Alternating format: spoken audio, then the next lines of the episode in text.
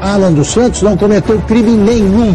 Qualquer decisão que eu for tomar vai ser só realmente continuar fazendo jornalismo como sempre. E o artigo 220 é aquele da Constituição que lembra que é livre a manifestação de pensamento, criação, expressão e informação.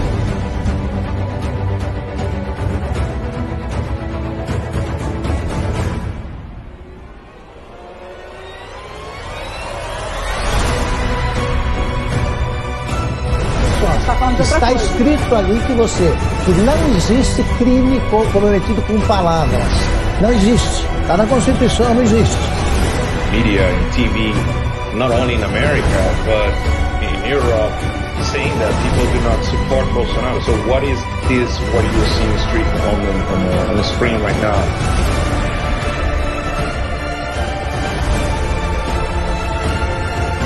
TVs no YouTube. Eles não conseguem entender por que uma mãe de casa como a Bárbara consegue crescer. Eles não conseguem entender como o dono de um curso de inglês, como o Gustavo Gaia, consegue ter relevância. Eles não entendem isso porque até aqui, até aqui, mais de duas décadas, eles só conseguiram ser apadrinhados para chegar onde estão. Mérito só a direita tem. 45 da manhã. Fala que eu tô mentindo!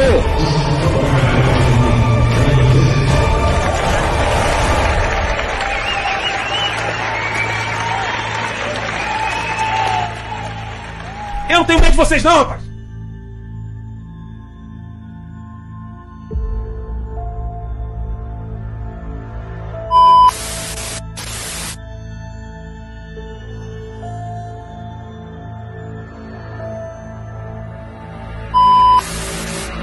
Boa noite a todos, sejam bem-vindos aqui ao nosso programa Guerra de Informação. São 8 horas e 2 minutos. Eu sou o Alan dos Santos e vejo você logo depois da vinheta.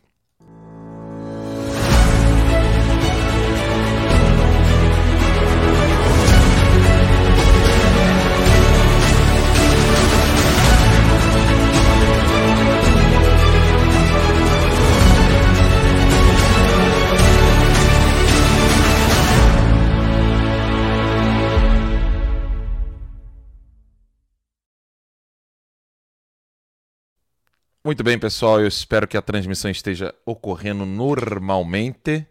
Nós estamos aqui, eu estou com o meu assistente aqui dizendo que a conexão não está legal, mas já tem gente lá na Twitch dizendo sim, eu estou assistindo aqui. Boa noite, Alan. Diz o C, Sir Stephen. Aí, muito bem. Aqui, ó. Muito bem. Legal. Valeu, obrigado. Tudo bem por aqui. Ele já disse que está tudo ok. Muito obrigado pelo feedback. É, então a transmissão está correndo normalmente. E vamos dar então continuidade ao nosso programa Guerra de Informação, o programa mais odiado da elite corrupta e criminosa do Brasil. E mais querido e amado dessa turminha maravilhosa que financia o nosso programa assinando o alandosantos.com.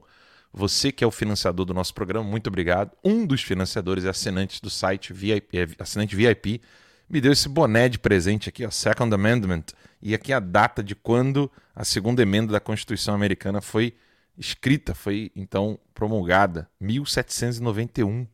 Então eu vou usar esse boné aqui hoje.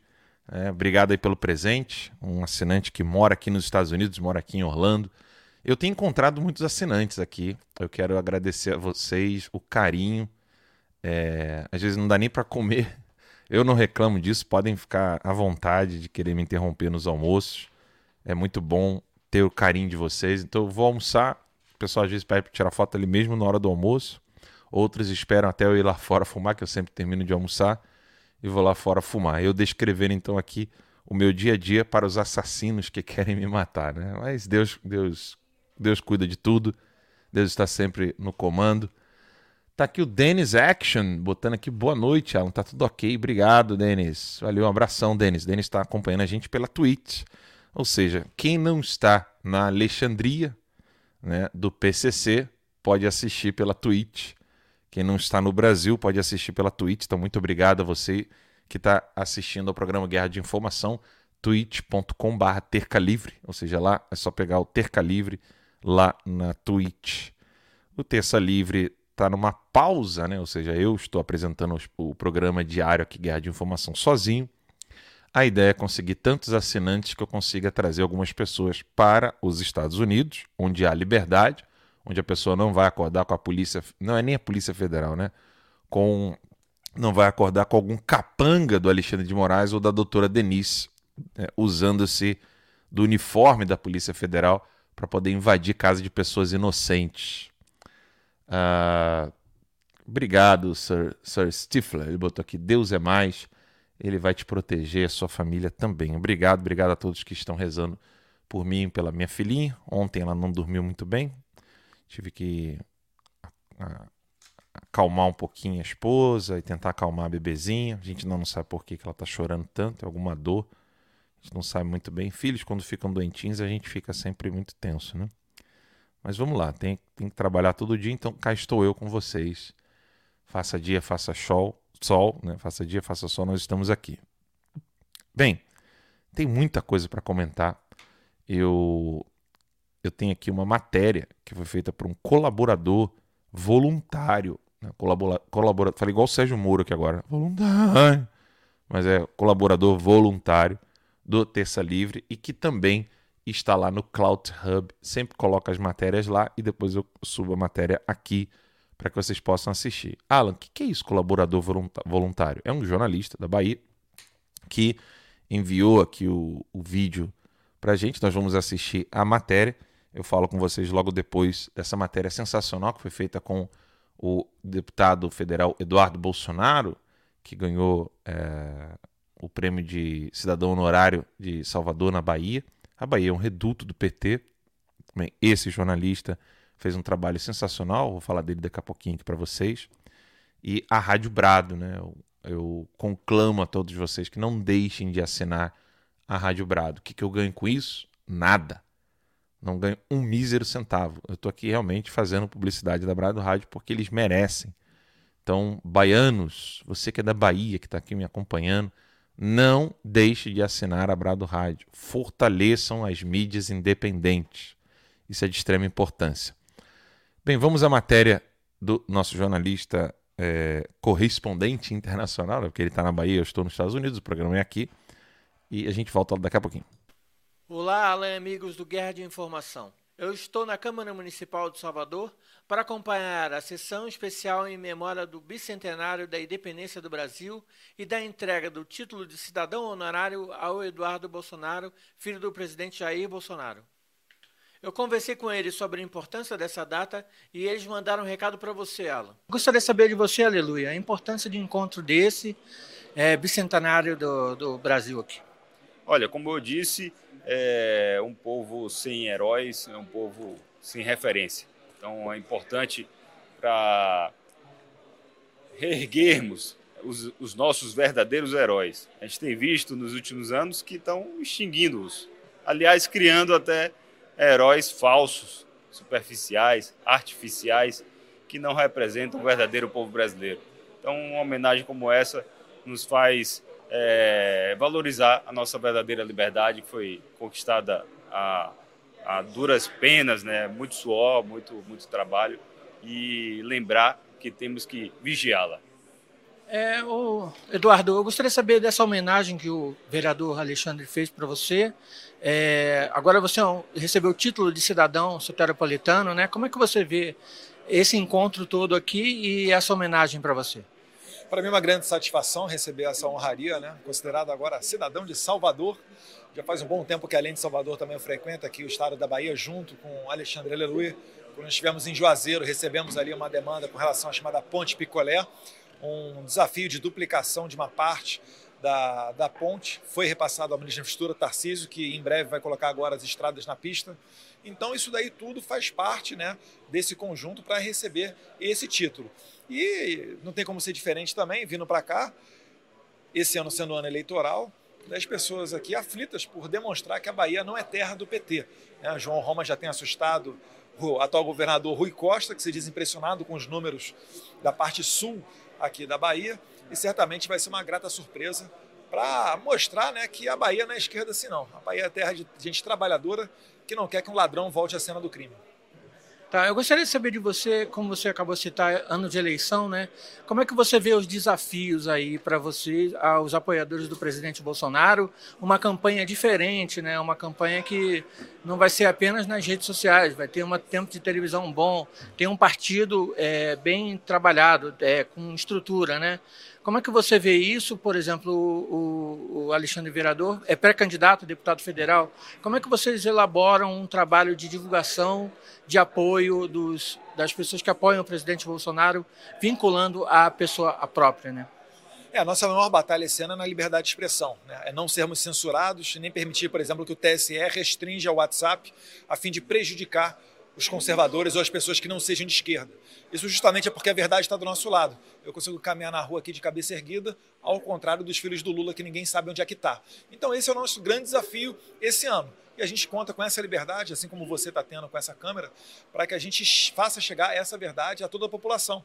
A verdade é dizer que, por exemplo, o programa social do governo Bolsonaro é o maior do mundo quando se fala em, no Auxílio Brasil, né, que a pessoa, além de receber o benefício, ela não fica escrava do governo. Porque se ela trabalhar e se inserir no mercado de trabalho, ela segue recebendo 200 reais por dois anos. Então, o governo brasileiro, atualmente, o presidente Bolsonaro, ele não tenta se valer da máquina pública para escravizar a população, que é o que o PT fazia. Dava Bolsa Família para quem precisava e quem não precisava, e na época da eleição falava para as pessoas que, se não votassem no candidato do PT, o outro iria lhe cortar o benefício. Então é disso daí que a gente está falando sobre a eleição desse ano, é de liberdade. Você, Aleluia, como é que você vê essa união aí do presidente com os seus apoiadores? Olha, é o que o deputado Eduardo falou. Basta deixar deixarem que a, que a verdade continue do nosso lado, né, que a gente possa propagar a verdade. Em 2018, o presidente falava muito: conheceis a verdade, a verdade vos libertará. Acho que o povo conheceu a verdade em 2018. A gente vai fazer com que o povo agora ame a verdade e propague-a. Então tem que deixar o povo livre, continuar sendo livre para propagá-la. WhatsApp, rede social, não só na TV. A gente nunca dependeu só de tempo de TV. É bom. Temos um, mais um, um, um veículo. Mas o, o importante é que a palavra da verdade está do nosso lado. A última pergunta, só para finalizar. É, você mandar um recado lá, porque o Alan está voltando com terça livre, né? É, então, é um projeto que a gente está fazendo no Cloud Hub, né, que é uma nova plataforma, para não ficar refém do YouTube. Né? Então, cada estado tem um núcleo. Eu sou do núcleo aqui da Bahia. Eu acho que o Alan dos Santos está dando uma prova de resiliência. Né? E eu acho que o grande recado que fica, a grande lição que fica, é que a melhor maneira de você, de você combater uma fake news é dizendo a verdade, é conseguindo se reinventar. Não adianta você bloquear a conta de youtuber, você mandar para cadeia deputado federal, você pedir extradição de pessoas por crime de opinião que sequer existem no Brasil. Essas pessoas, vítimas né, desse assassinato das liberdades, elas sempre acabam se reerguendo e retornando mais forte. Daí mais uma prova. Né? O Terça Livre foi uma, uma mídia que foi censurada, que foi fechada as portas, numa atitude ditatorial, porque ditadura, para mim, o que é ditadura? Numa ditadura, prendem né, presidente de partido político. Bolsonaro não prendeu nenhum, Roberto Jefferson foi para a cadeia pelas mãos do STF. Numa ditadura, um presidente ditador né, acaba caçando os mandatos políticos de opositor, né, mandando para a prisão adversário político. Jair Bolsonaro não mandou nenhum adversário dele para a prisão o STF já mandou o Daniel Silveira. E assim por diante. Presidentes, né, ditadores censuram a população. Quem censura a população? Não está sendo o Bolsonaro, está sendo o STF e o TSE, através da desmonetização de canais de youtubers conservadores. Né? Então, tudo isso daí, que diziam que o presidente Bolsonaro seria um grande ditador se fosse eleito em 2018, na verdade está se mostrando né, uma grande mentira. Mas sim, essa restrição das liberdades está vindo através de outras mãos. E o povo brasileiro está cada vez mais ciente disso. É por isso que eu acho que esse ano a renovação vai ser ainda maior do que foi em 2018 para o Congresso Nacional. Obrigado. Muito obrigado. É, e eu recado para o Alan. Eu conheço o Alan, meu amigo, e é um guerreiro, né? Ele está se mostrando um guerreiro, não desistiu. E o que mostra que eu acho que Deus está com a gente, né? E o brasileiro sempre resiste. Então, parabéns, Alan. Então, pessoal, isso foi tudo. Eu sou o Deco. E se vocês gostaram dessa matéria, curtam e compartilhem. Um abraço.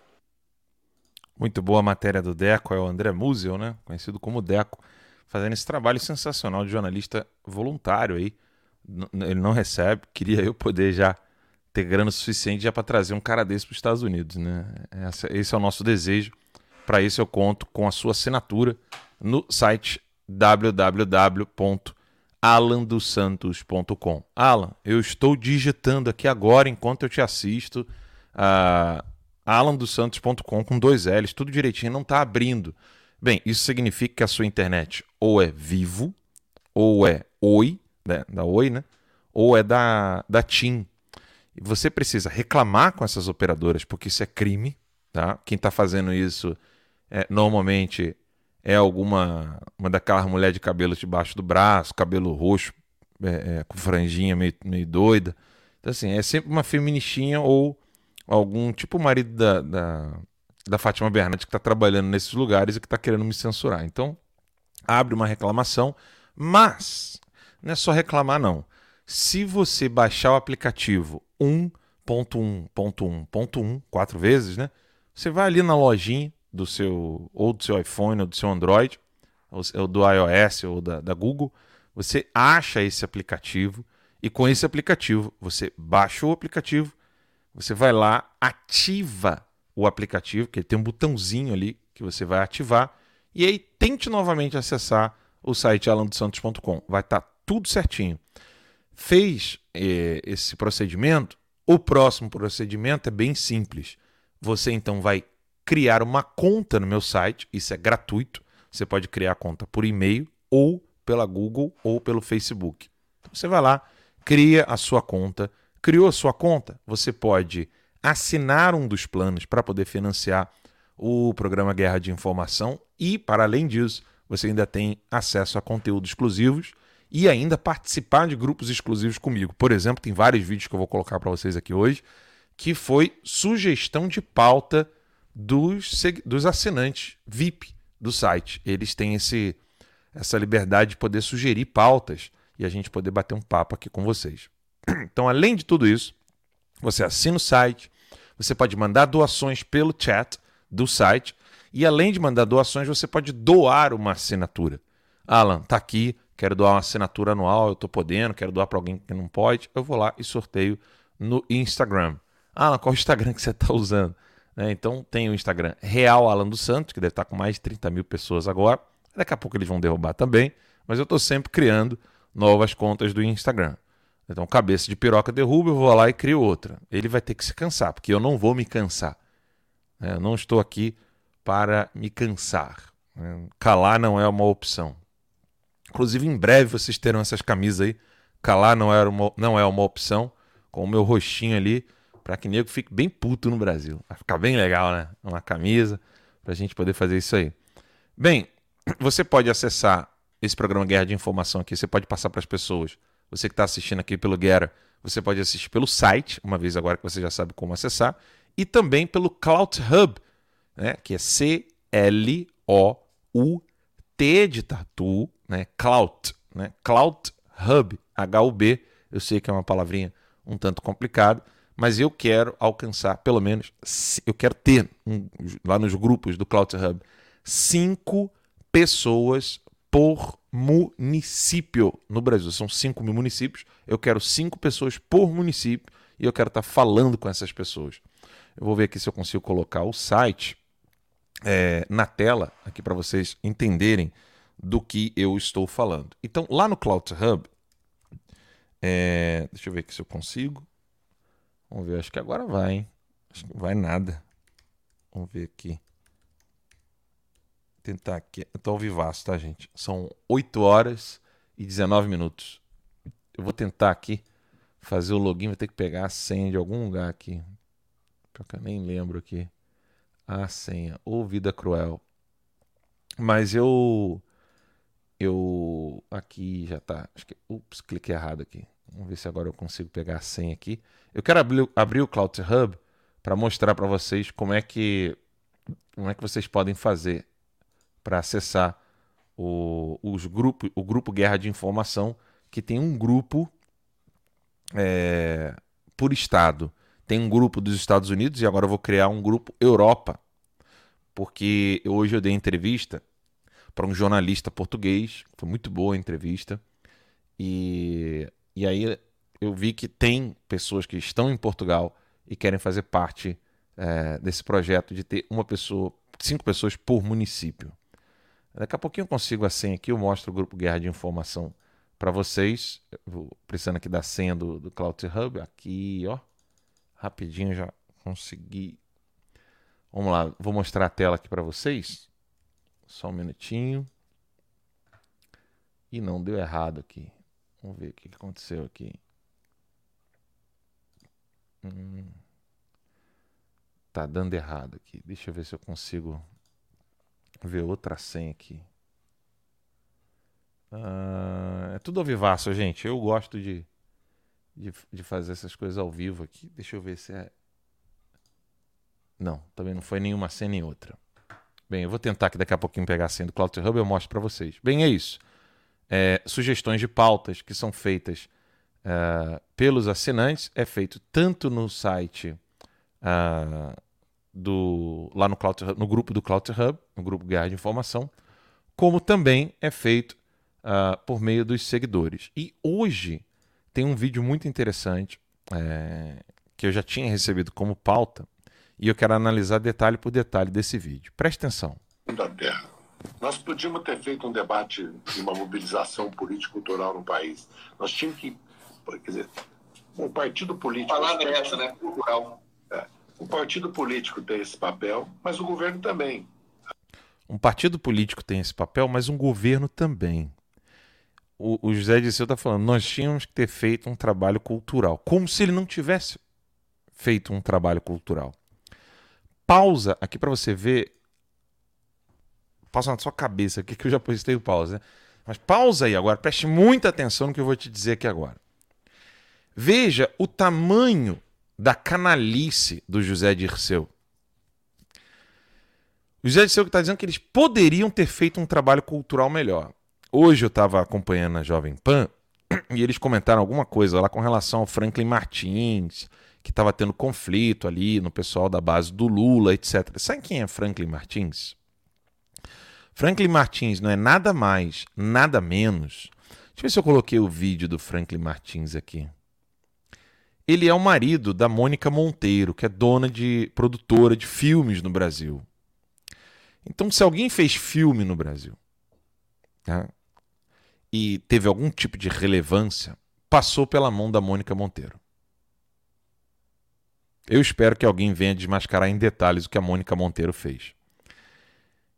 Então, ele é o marido da Mônica Monteiro, o Franklin Martins, e também foi o assessor de imprensa ali do Lula, trabalhou uh, em, em, vários ministérios, não lembro aqui agora quais. Era jornalista da, jornalista da Globo, correspondente da Globo lá na acho que na Inglaterra. E tem foto dele ao lado, preste muita atenção, ao lado do Fidel Castro. Essa matéria aqui do Augusto Nunes, ela é antiga. Eu coloquei isso lá no grupo VIP, no nosso grupo VIP. Muita janela aberta aqui, deixa eu ver aqui onde que tá. Aqui. Eu coloquei no grupo do grupo VIP a matéria do Augusto Nunes. Cá está a matéria do Augusto Nunes.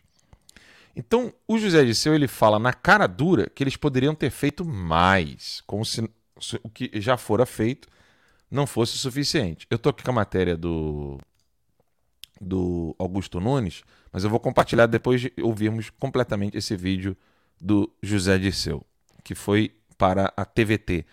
Lembrando que a TVT, a TV dos Trabalhadores, que é, é da CUT, ela foi aprovada como TV no Brasil na gestão do José Disseu, quando o Lula era presidente. A direita está aí tentando ter canais no YouTube e ele já deu canal de TV, São Paulo. Vamos continuar ouvindo o José Disseu. Aliás, o Bolsonaro exerce esse papel a exaustão. O Bolsonaro exerce esse papel a exaustão. Que canal que o Bolsonaro criou? E aqui eu não estou fazendo demérito do Bolsonaro, mas só estou descrevendo um fato ele não fez nada. Tudo que ele vai acusar o Bolsonaro de fazer foi, na verdade, ele que fez e o Bolsonaro nunca fez. Presta atenção. É. De mobilizador, de educador, quer dizer, de deseducador, mas exerce ao máximo. Uh -uh. Falando sobre a questão das consequências do, do, do golpe e dessa, e dessa, dessa dupla esses dois pilares que ele tem hoje, né?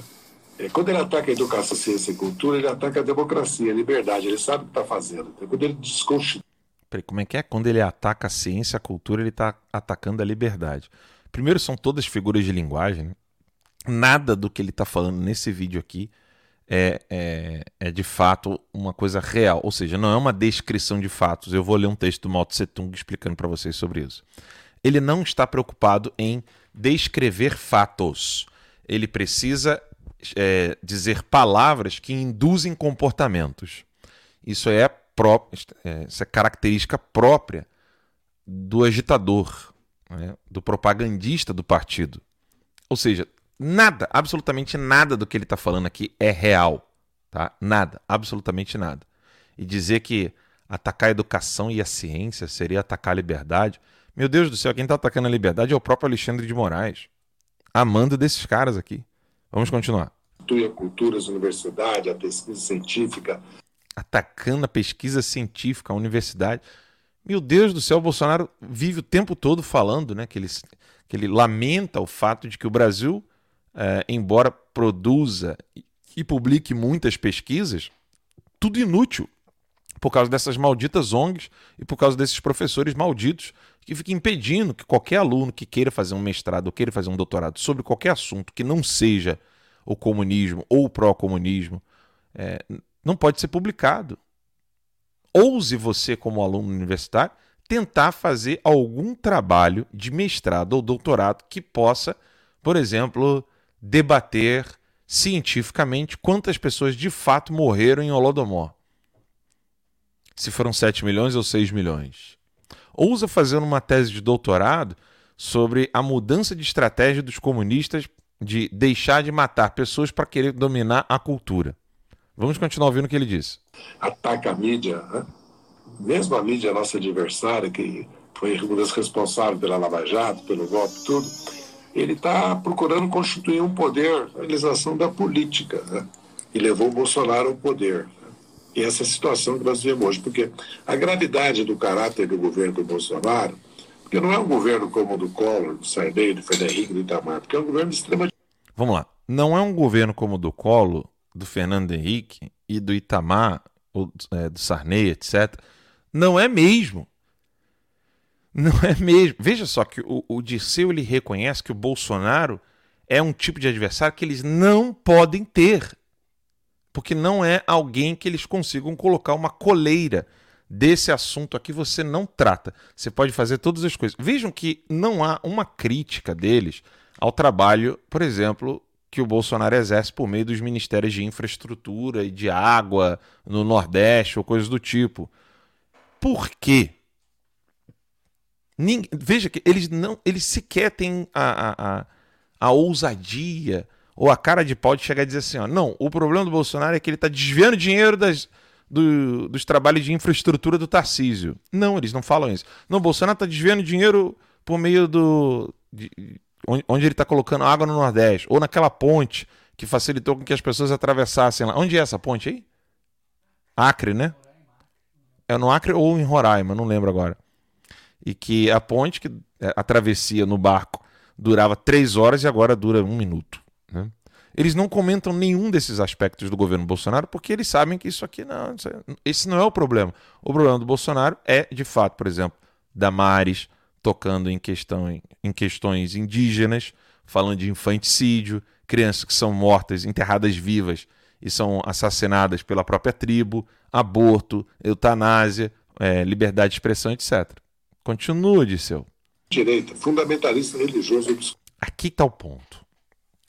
Aqui está o ponto que eles nunca enfrentaram. O Bolsonaro é um fundamentalista religioso. Ele acabou de mencionar o Collor. Não acredite em mim, não.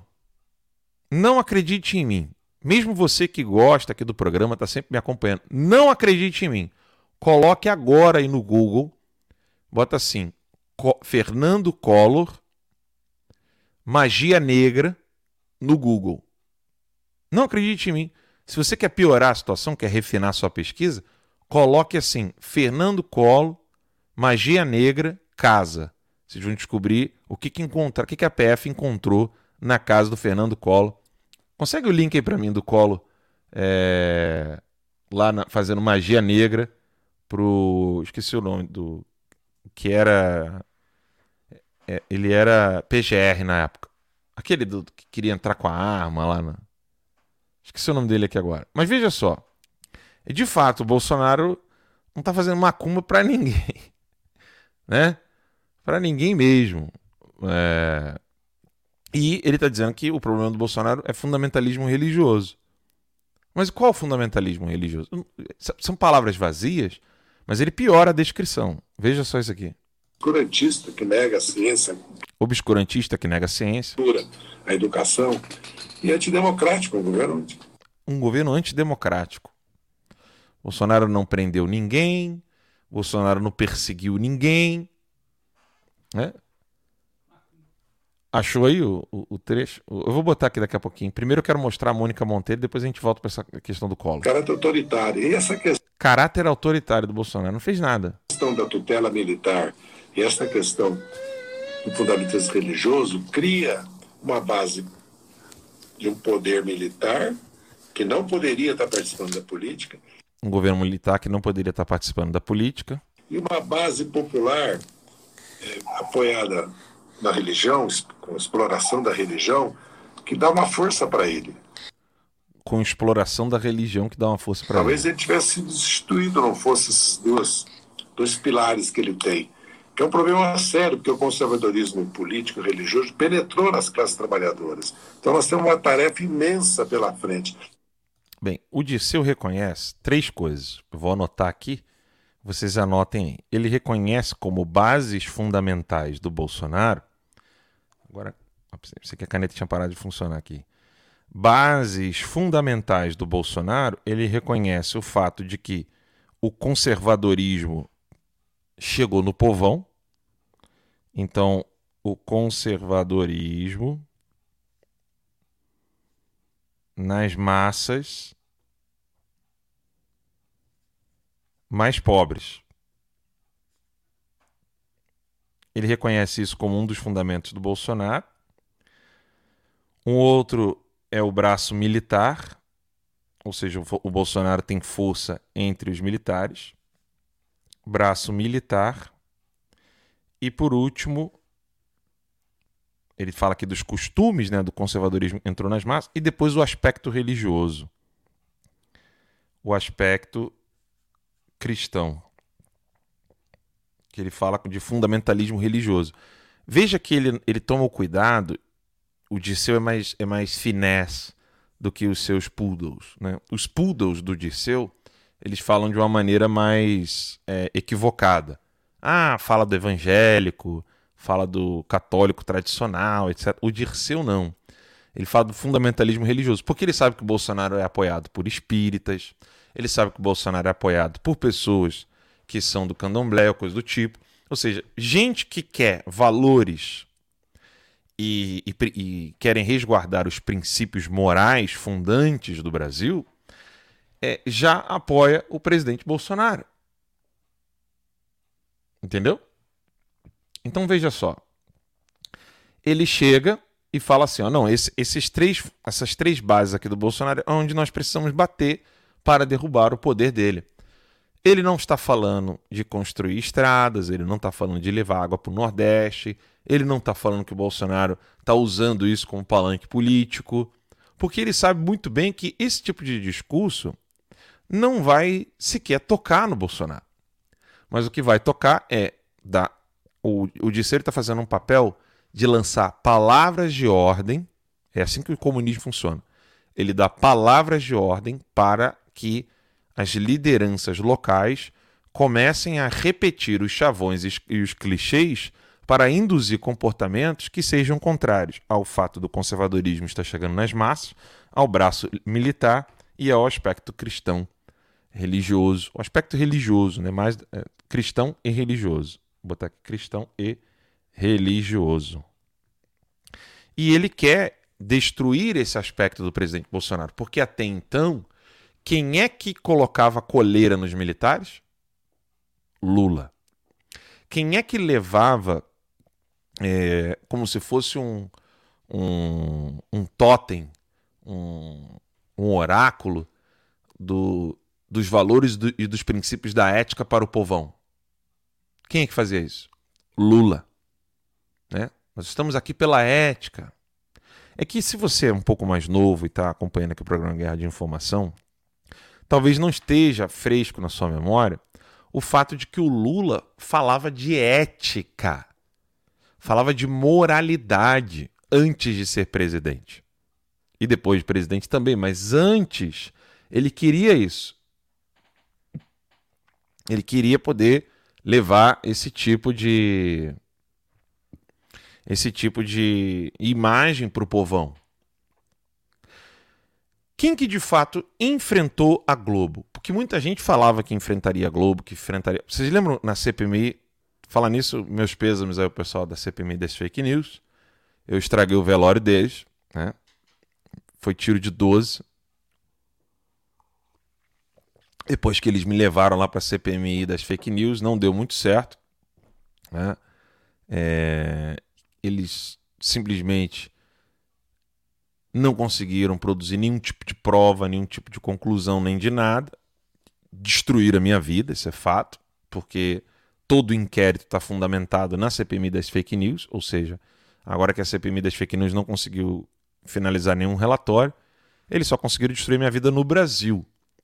Mas, entretanto, porém, todavia, contudo, é mais um documento que vai lá para o colo dos meus advogados para que os juízes aqui nos Estados Unidos ainda se divirtam mais ainda, porque o Alexandre de Moraes usa a CPMI das fake news, ele e a doutora Denise usam a CPMI das fake news como fundamento das acusações que eles fazem contra mim. E agora a CPMI está concluída sem nada. Nem mesmo um papel higiênico sujo de merda foi produzido pela CPMI das fake news. Nem isso. E ela foi concluída. Mas voltemos. Até me perdi aqui. Estava falando da CPMI das fake news. Perdi o fio da meada aqui, que eu queria explicar que esses canalhas se ferraram. Isso, a questão da moralidade. Né? Então, o, o PT estava usando desse discurso é, contra a, a Globo. E na CPMI das fake news, eu falo de chamar a Globo ali. E quem é que se anima e fala, eu também concordo, você tá certo aí. O cara do sujeito da frase. O pessoal não lembra, mas eu tenho a memória. Está vivo na minha memória. Ele diz com todas as letras. Eu concordo que tem que chamar a Globo aqui. Ou seja, a esquerda ela queria levar para o povão uma imagem de anti-Globo. Óbvio que por trás isso não existia. Com o Bolsonaro já foi diferente. O Bolsonaro não queria levar uma imagem de anti-Globo para o povão.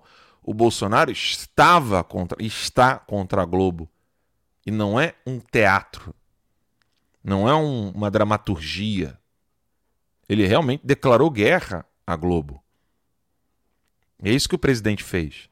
Sobretudo quando ele gravou orando antes de entrar na cova dos leões, lá naquele debate que ele fez na Globo. E que certamente vai se repetir a pancadaria esse ano. E aí o Disseu solta uma dessa, dizendo que não, é, nós temos que frear.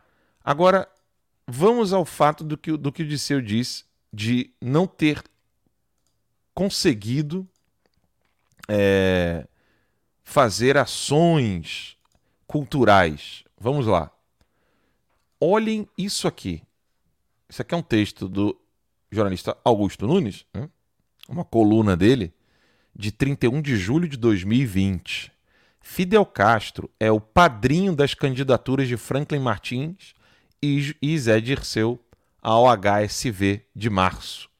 O ministro Franklin Martins é o primeiro candidato ao título de HSV do mês que entrou na disputa sem recorrer a declarações que identificam gente que não enxerga um palmo diante do nariz.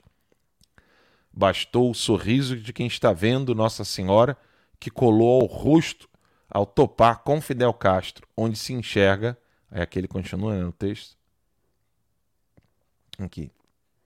Onde ele se enxerga um ditador em seu crepúsculo, o ministro da Comunicação Social enxergou um benfeitor da humanidade.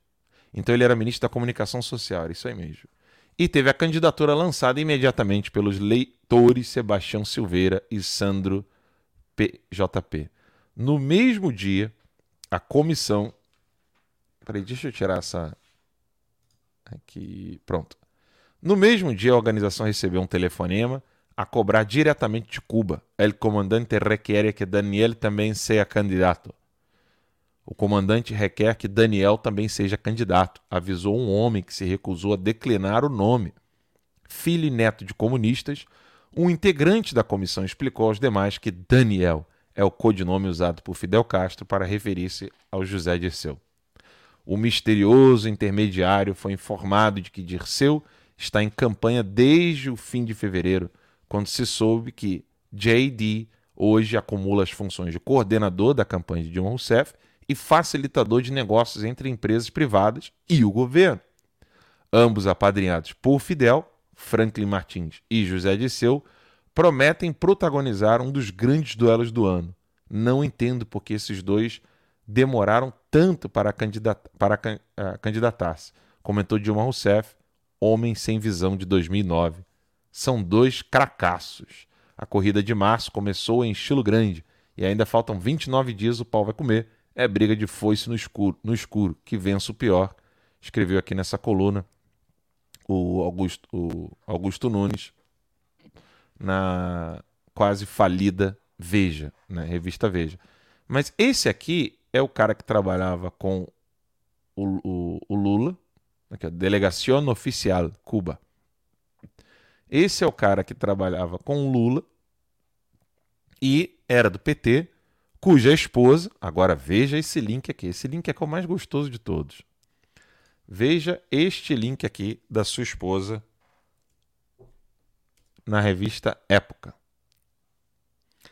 Empresa de. Vamos ver se vai deixar eu abrir a matéria ou se vai parar aqui, né? Empresa de ex-ministro recebe 10 milhões por meio de agências contratadas pelo governo. Mônica Monteiro é casada com Franklin Martins.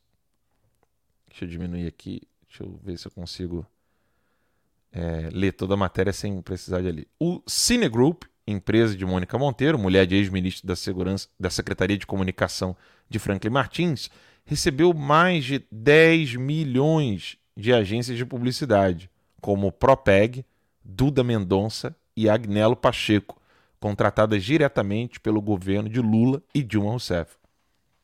Martins mandava na publicidade do Palácio do Planalto. O montante se refere a pastas da saúde e das cidades. Aí está aqui, ó. olha isso aqui que legal. Atualização. Após a publicação da notícia, a Propeg encaminhou uma nota em que afirma: todos os comerciais da Cine Group para clientes da agência foram efetivamente realizados, preste atenção nisso aqui, dentro de preços de mercado, seguindo as cláusulas dos contratos públicos e com base na capacidade técnica da produtora. Né? Desde 2007, a Cinegroup, uma das mais reconhecidas produtoras do mercado brasileiro, trabalha na produção de peças para a nossa agência. O Lula foi eleito em 2002, assume em 2003 e desde 2007 essa galera já está lá trabalhando dentro dos conformes, né? como diz aqui a nota. E ele, ela então recebeu 10 milhões, empresa de ex-mulher de ministro do PT, do Lula, né? e da Dilma, que é uma ex-mulher do Franklin Martins, recebeu 10 milhões por meio de agências contratadas pelo governo petista. Isso era a época que o jornalismo funcionava, 8 de maio de 2017. Aí o Bolsonaro foi eleito, já não pode mais fazer esse tipo de matéria agora está proibido, tem que falar só do Bolsonaro. Né? Vejam só, essa, se você assistir esse vídeo de novo do José Disseu, olha o que ele diz aqui. Um dessa, dessa dupla, esses dois pilares que ele tem hoje, né? é, quando ele ataca a educação, ciência e cultura, ele ataca a democracia, a liberdade, ele sabe o que está fazendo. Então, quando ele desconstitui a cultura, as universidades, a pesquisa científica, ataca a mídia, né? E o que, que é dar 10 milhões para uma agência da esposa de um ministro do Lula? Não é ataque. É cuidado, gente. Entendeu? É carinho. É um cuidado maravilhoso. É. É, é nessas horas que você percebe é, que Lula e Dilma fizeram um trabalho que vai demorar décadas para poder é, ser desfeito. Qual é a agência de, de. Qual é a produtora que existe hoje no Brasil e que pode estar produzindo filmes? Brasil Paralelo. Não tem mais nenhuma. Produtora não tem mais nenhuma. A única é a Brasil Paralelo.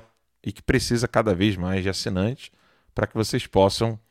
É, para que eles possam fazer produções cinematográficas documentários são legais, mas é bom ter romance, é bom ter ação, aventura, como está fazendo, por exemplo, aqui nos Estados Unidos, no Daily Wire, o Ben Shapiro.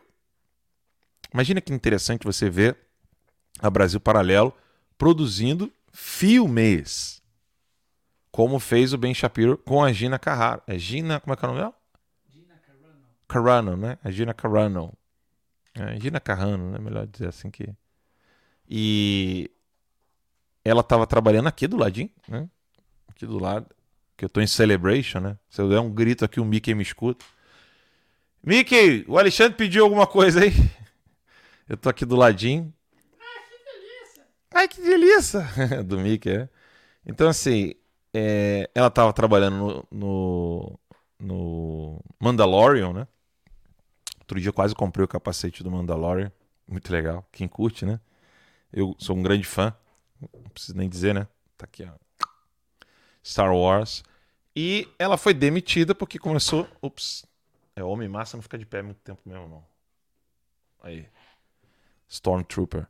E ela foi demitida por ter feito declarações que é, vão, com, vão são, são contrárias ao que manda a, a agência esquerdista, a agenda esquerdista, e pronto, ela foi cancelada foi demitida do seu emprego, perdeu um contrato maravilhoso, lindo, né, poderosíssimo de ser uma estrela do Star Wars e não baixou a cabeça.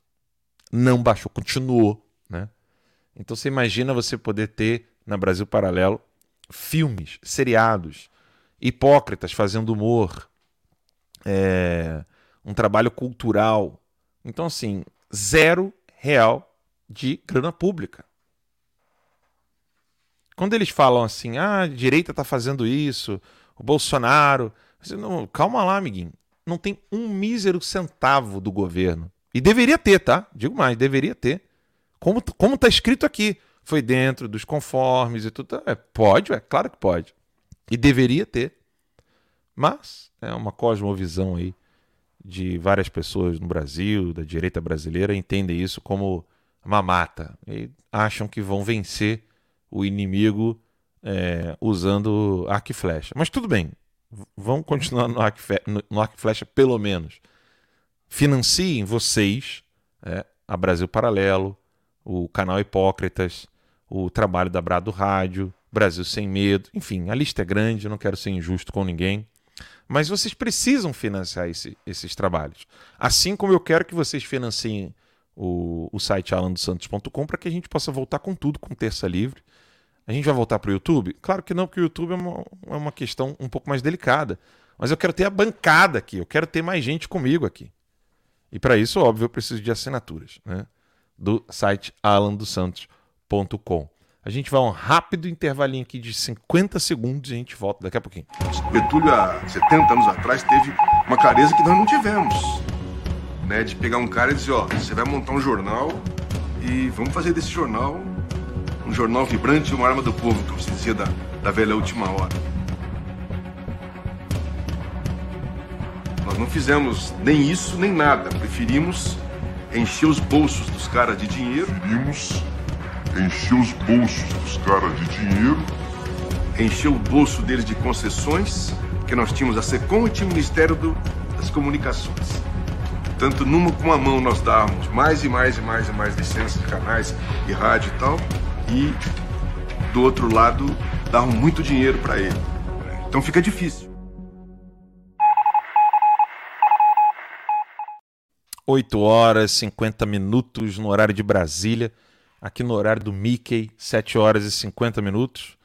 É, eu quero só fazer uma leitura de um texto interessantíssimo aqui do genocida Mao Tse Tung, de um texto de 1959, uh, que é uma compilação resumida sobre o, a dialética comunista, para que vocês possam entender por que, que os comunistas eles fazem esse trabalho de ora estarem em conflito, ora eles estão em paz. A galera da direita não aprende isso não, tem que porrar o tempo todo. Né? É o tempo todo. Se o fulano não é da minha patota, ele é traidor, eu tenho que comer o rabo dele com farofa. Mas vamos lá. Vamos entender por que, que os comunistas conseguem ter mais êxito que o pessoal da direita no Brasil acerca disso. Prestem muita atenção nisso, tá? É, não era o ponto 6 que eu queria ler? Olha só, eu podia jurar que era o ponto 6 aqui. Deixa eu voltar. É, aqui, unidade dos opostos e a transformação mútua. Não, era o ponto 6 mesmo. Eu queria ler para vocês aqui o ponto 6, mas é só para vocês entenderem. Ainda serão cometidos erros. Ele está falando aqui dos comunistas. É impossível não cometer erros. Veja só, os comunistas entendem disso. Cometer erros é um pré-requisito indispensável para a formação de uma linha correta. Uma linha correta é mencionada em relação a uma linha incorreta. Os dois são a unidade dos opostos. Ah, era essa aqui mesmo, a unidade dos opostos. Uma linha correta é formada no decurso da luta com uma linha incorreta. Dizer que todos os erros são evitáveis e que apenas a precisão está livre de erros é um ponto de vista que viola o marxismo-leninismo. Não, não é um ponto de vista que viola o marxismo-leninismo. Na verdade, isso aqui é um saber milenar que vai desde Aristóteles, passa pelo cristianismo, passa por, inclusive, ensinamentos orientais. Isso aqui é o que o professor Olavo de Carvalho bem descreveu no seu livro Dialética Simbólica. E aqui ele fala: a questão é cometer menos erros ou cometer erros menores. Cometer menos erros ou erros menores. Precisão e imprecisão são a unidade dos opostos. A teoria de dois pontos está correta, enquanto a teoria de ponto único está incorreta. Historicamente, não existe tal fato. Apenas a precisão está livre de erros. Apenas a precisão está livre de erros. Está livre de erros. Aqui tem um errinho aqui, né? É apenas negar a unidade dos opostos. Este ponto de vista é metafísico, não é não, tá? Mas ele está escrevendo aqui dizendo que é. Se houvesse apenas homens e nenhuma mulher, ou negada a existência de mulheres, o que faríamos? Essa frase aqui do Mao Tse Tung poderia ser usada contra o próprio movimento de ideologia de gênero, né? É possível lutar para cometer o mínimo de erros, cometer a menor quantidade de erros possível, pode, pode ser e deve ser feito. A tradução está mal feita aqui, é pode e deve ser feito. Marx e Lenin foram capazes de fazê-lo. Ou seja, aqui ele compreende algo da dialética simbólica, que é o seguinte: quando você compara. É... Houve algum erro aqui. Deixa eu remover isso aqui. Espero que esteja tudo bem aqui na transmissão. Quando você compara o que vem a ser é, uma linha correta dentro, por exemplo, do movimento conservador, do movimento da direita, chame você isso do que você quiser, movimento bolsonarista, etc. Quando você considera um, um, uma linha correta e você ignora a probabilidade de que esta linha esteja incorreta, ou seja, que não há dois lados, é só o meu que está certo e o outro ali é traidor, filho da puta, safado, tem que sumir daqui, é, e aí você começa a comparar o, aquele, aquela linha incorreta como se ela fosse um grupo da esquerda, é, como eu vi gente fazendo. Teve gente que fez boneco do Abraham Weintraub no dia de, de Judas. Eu, eu discordo do, do, que o Abraham está fazendo politicamente. Mas isso nunca vai me fazer falar é, sobre o que ele está fazendo ou fazer boneco dele para poder enfiar porrada. Tem a galerinha que tá fazendo isso, tá lá no Twitter, eu vi isso aí. Vi foto, vi vídeo, tá no Instagram. Quando você faz esse tipo de atitude, o Dirceu celebra. Porque você não está, veja só, você não está colocando o trabalho do presidente Bolsonaro em contraposição com o que o PT está fazendo. Você está dizendo que, primeiro, que você está se calando diante daquilo que o José Dirceu fala, e quando você se cala diante do que o José Dirceu fala, quando você ignora o que o José Dirceu fala, quando você ignora o que o, o Lula está falando, o que o PT está falando e fazendo, você está colocando no imaginário das pessoas que estão consumindo as informações que você produz que aquele aspecto é um aspecto já vencido. É um aspecto que já está derrotado. E que então agora você precisa cuidar da perfeição daquilo que está sendo realizado e feito pela direita. Os comunistas, eles fazem a mesma coisa. Só que como que eles fazem? Como o José Dirceu disse. Você pode tolerar o trabalho, segundo o José Dirceu, né? Do Sarney, do FHC, do Collor. Você pode tolerar o trabalho de todo mundo. O do Bolsonaro você não pode, não. Como é que os comunistas compreendem essa coisa de união dos opostos, escrito aqui pelo Mao Tse Tung? Como é que eles entendem união dos opostos aqui? É a virtude estar no meio de Aristóteles? Não. Definitivamente não. Eles entendem que não só pode-se, como teremos de enfrentar erros no percurso, e os erros precisam ser avaliados como erros e não como acertos. Há inúmeras coisas que o presidente Bolsonaro fez que você pode avaliar como erro, e eu não vou discordar de você em vários deles. Entretanto, porém, todavia, contudo, isso não tira de Bolsonaro a cicatriz que ele tem no peito de lutar pelo país, ou seja, do caminho certo que ele está fazendo, fora todos os trabalhos nos seus ministérios, perfeitos ou não. Quando a esquerda vê a direita deixando de expor o que a esquerda de fato está fazendo, ela aplaude. Ela acha lindo, lindo e maravilhoso. Porque agora você está colocando no imaginário do eleitor, no imaginário das pessoas, inclusive no seu próprio imaginário, que é pior ainda, independente de ter audiência ou não, você está colocando na sua própria imaginação que o maior problema para o Bolsonaro seria então é, Arthur Weintraub, é, Abraham Weintraub, Ernesto Araújo, Otávio Facuri, etc, etc. Já falei disso algumas vezes aqui, mas é bom repetir. A esquerda não compreende dessa maneira. A união dos opostos que eles estão falando ali é a união dos opostos que eles determinam. Eles determinam o que são os opostos, porque opostos são dois pontos que eles determinam quais são. Então, para eles, o oposto do PT é o PSDB. O oposto do PSOL é o PT. O oposto do PC do B vai ser o PSOL. E por aí vai. Eles é que determinam quais são esses opostos e eles começam a trabalhar quem é, qual é o meio que se deve caminhar. Tá claro isso? Se não tiver, daqui a pouquinho, quando vocês telefonarem aí, a gente vai bater um papo, um papo sobre isso. Aí olha o que ele fala: as coisas sempre vão na direção de seus opostos. A dialética na Grécia, a metafísica na Idade Média e o Renascimento. Foi uma negação da negação. A China também era assim a contenção de 100 escolas de pensamento no período dos reinos combatentes era a dialética e o, e o aprendizado clássico nos, dos tempos feudais era a metafísica. Agora, voltamos a falar sobre a dialética, não é? Aí ele fala aqui, o camarada Far Wenlan, você está bem familiarizado com isso, ele está falando para a audiência chinesa.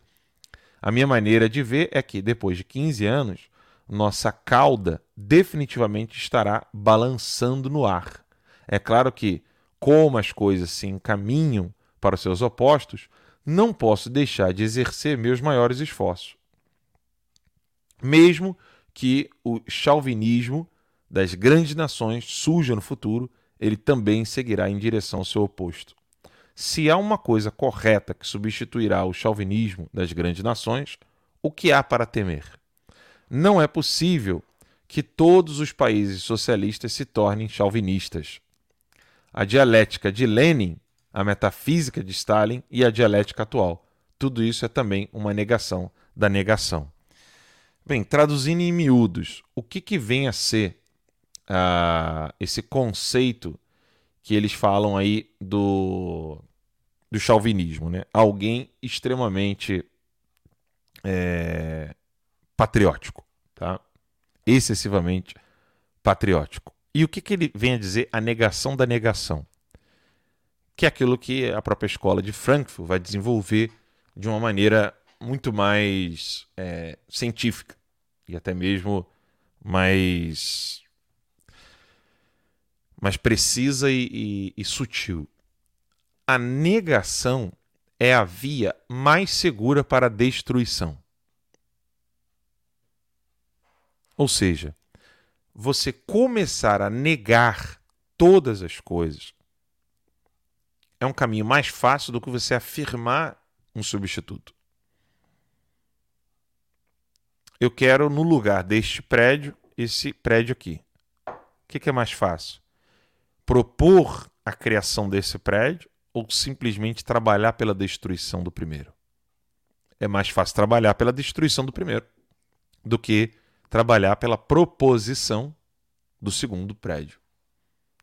O caminho propositivo é um caminho afirmativo, que em grego é utilizado inclusive na teologia medieval como um, uma via catafática.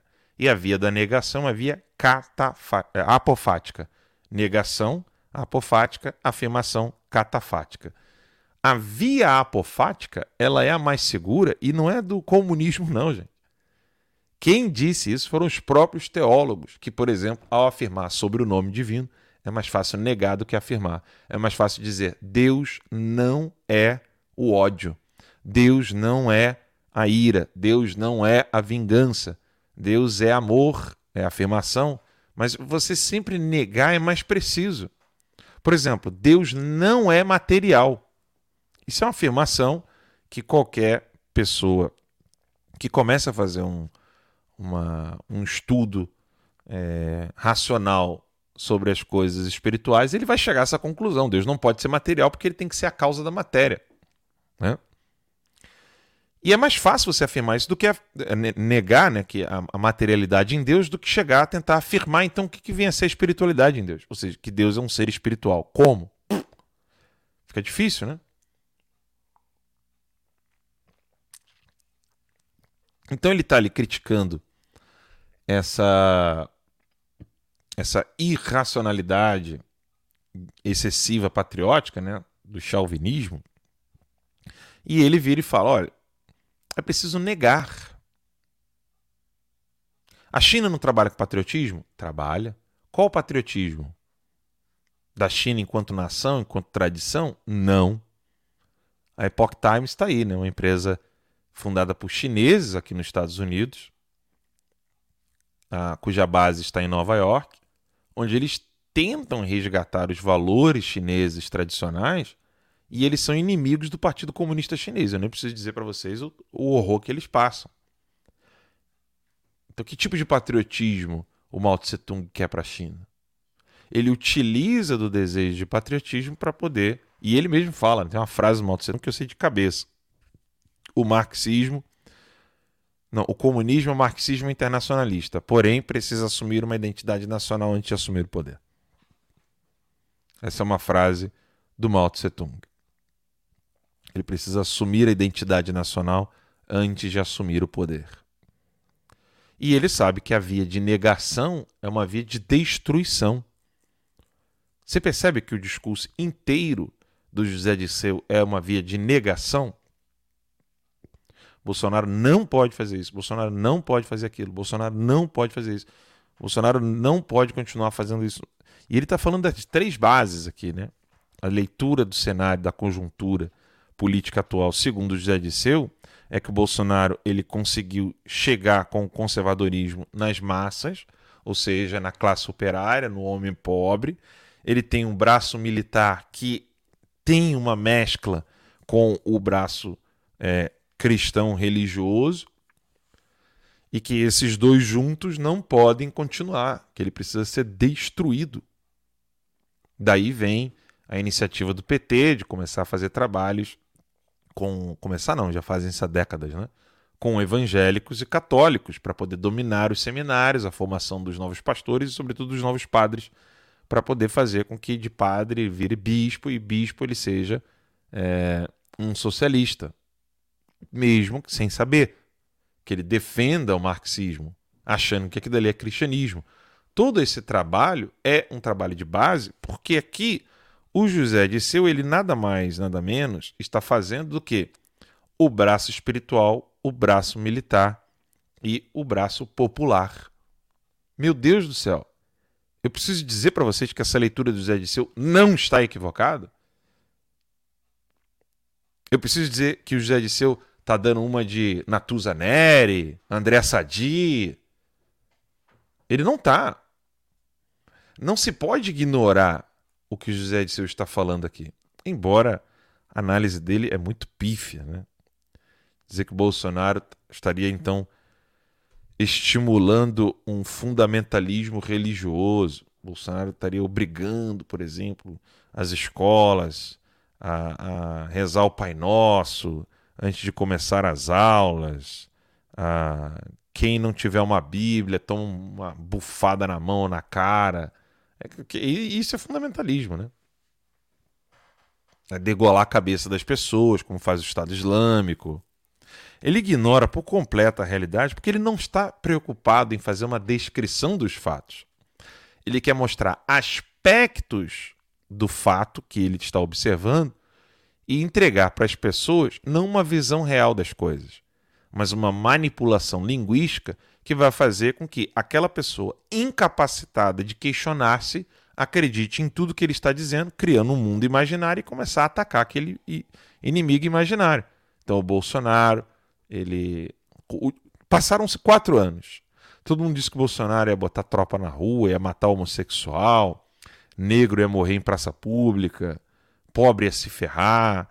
Aí, de repente, o Bolsonaro tem programa de programa social o Bolsonaro leva água para cidades onde o número de votos ali não vai fazer nenhuma diferença para ele. Eu falei isso hoje na entrevista que eu dei para um jornalista português.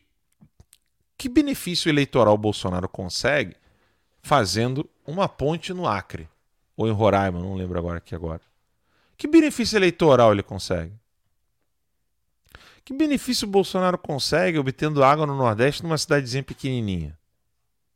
Porque não falta água no Nordeste em cidades grandes. Meio óbvio isso, né? Qual é o número de votos que ele vai obter com isso aí? Qual o número de votos o Bolsonaro obtém fazendo viagens ao interior de Santa Catarina, ao interior é, da Bahia, é, é, é, sério, gente. Num cálculo eleitoreiro, o cara diria que o Bolsonaro é um, um maluco fracassado. Porque ele não está visitando os locais onde há maior concentração do colégio eleitoral, como por exemplo é Nova Iguaçu, é São Gonçalo, no Rio de Janeiro. É periferias ali, o Grande Rio de Janeiro, né? Periferias do, do Grande Rio. Ele não está fazendo esse trabalho no ABC Paulista, ele não está fazendo esse trabalho em, B, em BH, Betim, é, BH, Betim e. O que, que mais ao redor ali? BH, Betim. Aquela que virou uma zona industrial ali, do lado de Betim. Esqueci o nome agora. Do lado de BH. Contagem. Aí tá vendo? Sei mais de Minas do que você. Fiat. A Fiat tá lá? Era lá. Era lá, né? Então sei mais de Minas do que você. Tá vendo? Adianta nada ser criado em Minas e não conhecer Minas, eu conheço. Contagem, BH. Então, assim, ele não faz um. Veja que o Bolsonaro não está fazendo nenhum trabalho eleitoreiro né, nesses locais onde há números de voto. É, isso é evidente. Então ele não, ele não está preocupado com os números. Né? Aí você observa essa narrativa do, do José Dirceu, nada disso é verdadeiro. Absolutamente nada. Absolutamente nada. Bem, vamos abrir então aqui aos telefonemas. Vamos ao nosso telefone. O número é esse que está aqui na. Deixa eu botar aqui para vocês. Deixa eu ver, cadê aqui? Aqui. Vamos lá, aqui. Liga aqui pra gente. É... Aqui. Liga aqui pra gente, o número é esse. Já está disponível para que vocês telefonem aqui para o nosso programa. E aí a gente pode bater um papinho e conversar, porque já são 8 horas e 11. Né? Passa rápido aqui o nosso programa. Eu tinha até mais um vídeo ainda para mostrar. Rapaz, que situação que eu tô aqui, que eu fiz alguma bosta aqui e perdi todos os logins. Deixa eu pedir aqui, tô sem login. Pera aí, vou ter que pedir aqui. Ih, nem tá aqui. A pessoa que poderia me ajudar. Putz, agora eu me ferrei de verde e amarelo aqui. Pera aí, gente. Deixa eu. Deixa eu ver aqui. Caramba. A pessoa que poderia me ajudar nem tá aqui. Pera aí, deixa eu ver como é que eu vou fazer. Eu acho que eu lembro. Pera aí, gente. Desculpa aí. A gente tá ao vivaço. Vocês já devem estar tá ligando e eu não tô conseguindo ver de jeito nenhum aqui. Deixa eu ver que perfil é esse aqui. Ih, rapaz, agora ferrou. Tá pedindo opção de sign aqui. Agora piorou tudo, porque não tá nem aqui. Hã? Não o Skype. Pera aí, pessoal. Deixa eu chamar um intervalinho e a gente volta daqui a, a um minutinho e eu já tento resolver isso aí. Coisa de um minutinho, tá, galera? Botar a vinhetinha de abertura aqui e a gente volta já atendendo o telefonema. Alan dos Santos não cometeu crime nenhum. Qualquer decisão que eu for tomar vai ser só realmente continuar fazendo jornalismo como sempre. E o artigo 220 é aquele da Constituição que lembra que é livre a manifestação de pensamento, criação, expressão e informação.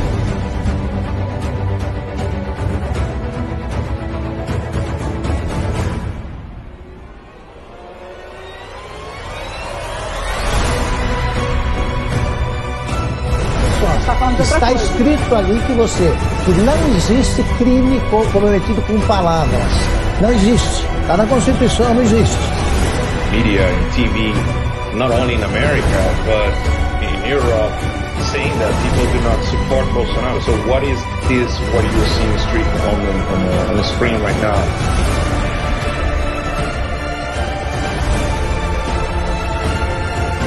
TVs no YouTube.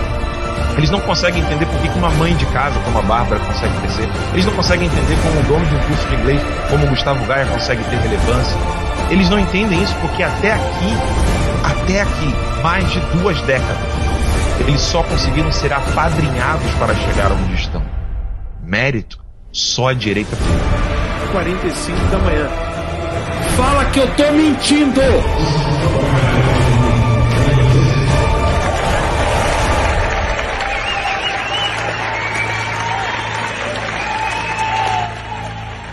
Eu não tenho medo de vocês, não, rapaz!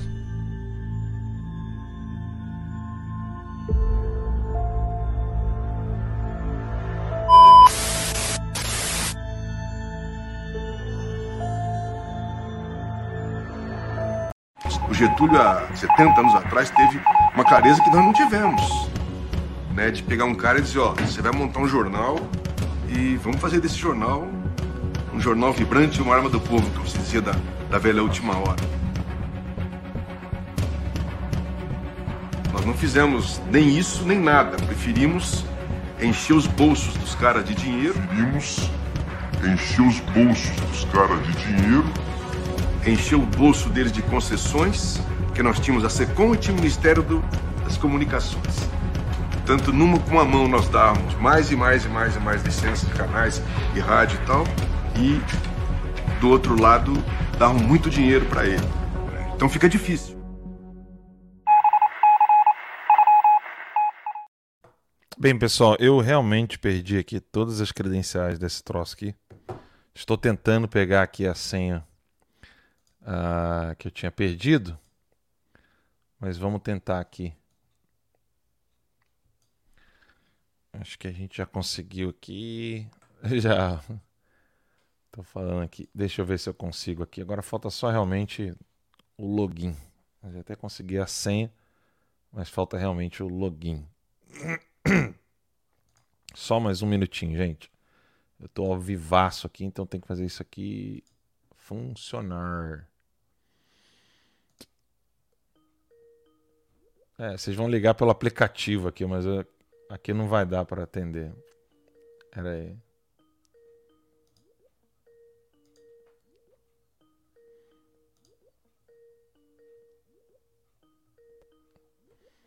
Vocês já estão até ligando aqui, mas aqui pelo aplicativo, gente. Deixa eu desligar aqui. É que pelo aplicativo, vocês estão ligando aqui já. Pelo aplicativo eu não consigo compartilhar o áudio, tá? Segura dois segundinhos aí. Que eu vou tentar ver aqui. Ah, aqui já vi uma. Não, isso aqui é o meu número. Putz, gente, que chato isso aí. É o vivaço. Eu vou ficar devendo a vocês hoje o telefonema.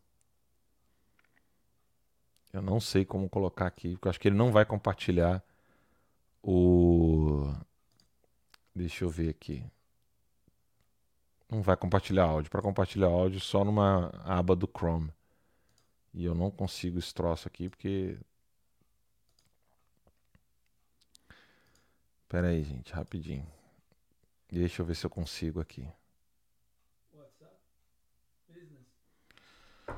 Não, não dá. Tem que ser aqui esse troço, mas eu não sei como é que é o, o Skype. Eu preciso do login do Skype. Tô sem o login aqui. Eu tô com ele aberto aqui, tive que fechar. Aguenta aí, galerinha. Vai demorar um pouco. Mas eu já consigo. Não, eu já achei aqui já. Deixa eu ver aqui se vai dar certo. Peraí. Deixa eu ver aqui.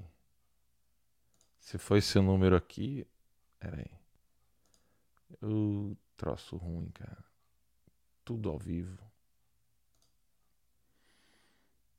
Achei aqui, ó. Pera aí. Vamos lá, galera. Acho que agora vai, hein?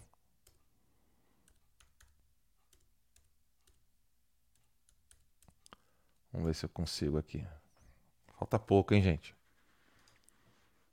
Não. Password errado. Puta bosta. É. Vocês estão conseguindo ligar, mas é pelo aplicativo, gente. Pelo aplicativo eu não vou conseguir atendê-los. A galera tá tentando ligar aqui. Eu tô tendo que negar, gente, a, chamada, porque eu preciso da senha do troço no navegador. Vocês são insistentes, que bom. mas eu não, não vou conseguir, gente. Infelizmente. Sem a senha eu não vou conseguir. Foi macumba. É, foi o, o, o colo. Eu não vou conseguir aqui. Não vai de jeito nenhum. É, infelizmente, acho que a gente vai terminar aqui, galera. Tô tentando ver se eu consigo resolver. Falta 10 minutos. Fica para amanhã, tá bom? Eu não vou ficar aqui prendendo vocês, não. A gente volta amanhã e amanhã a gente atende o telefonema de novo, tá bom, pessoal? Então, tô devendo aí o telefonema. É, conto com a paciência de vocês. Amanhã, sem falta, eu organizo isso aqui e vai estar tá tudo ajeitadinho aqui. Até a próxima, pessoal. Desculpa aí. Deus abençoe. Tchau, tchau.